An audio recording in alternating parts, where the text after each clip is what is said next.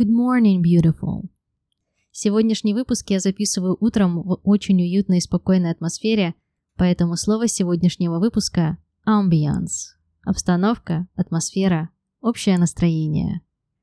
Кто-то говорит ambience, но мне нравится ambiance. Так тоже можно. У меня сегодня summer morning ambience с чашечкой кофе и видом на парк и реку, где размеренно плавают лодочки, а день только задается. Кстати, слово каждого выпуска я оставляю в прописном виде в описании к эпизоду. Так вы сразу можете не только воспринять слово на слух, это не всегда комфортно, особенно в первый раз, но и глазками посмотреть и зафиксировать, как слово выглядит и пишется. Оставлять слово буду без русского перевода. Достаточно того, что я произношу его в выпуске. Пусть ваш мозг поработает и повспоминает значение сам. Ну а теперь к нашему киту номер два – это фокус.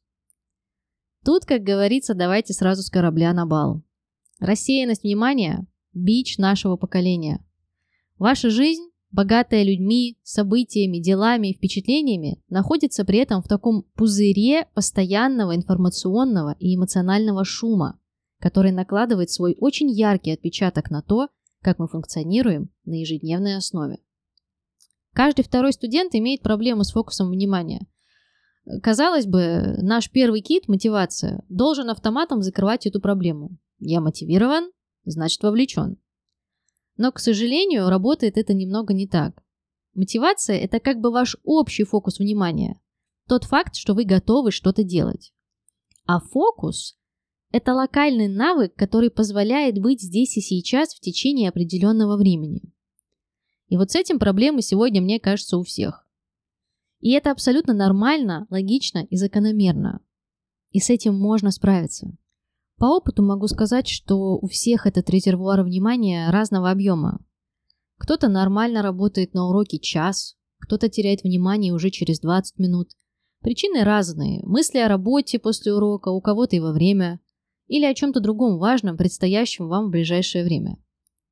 И как же быть, если с мотивацией у вас все супер, вы готовы выделить время и средства на освоение языка или любой другой деятельности, но не можете и 10 минут продержаться, чтобы не проверить телефон или кота, не сбегать за водичкой три раза во время урока. Это все рассеянный фокус. Здесь, друзья мои, никаких секретов. Работа с фокусом – это не только языковая практика. Быть здесь и сейчас – это очень популярная техника психологии, йоги, медитации и так далее. Она помогает людям в моменты повышенной тревожности, панических атак, сильной раздражительности или уныния. Как мы следим за нашим физическим состоянием? Стараемся питаться правильно, заниматься спортом, принимать витамины. Так нужно пробовать отнестись и к своему психологическому аспекту фокуса. Замечать, какая пища попадает в поле нашего внимания. Все ли из этого нам необходимо знать?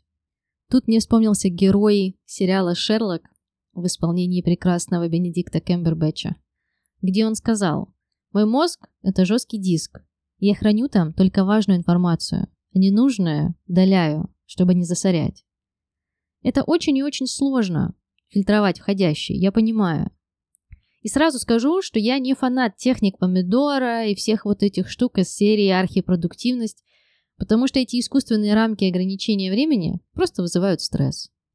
Но нужно пытаться, и начинать помогать себе работать над очищением своего мозга, или скорее памяти, от мусора, как сейчас модно говорить, а делать дофаминовый детокс или digital детокс.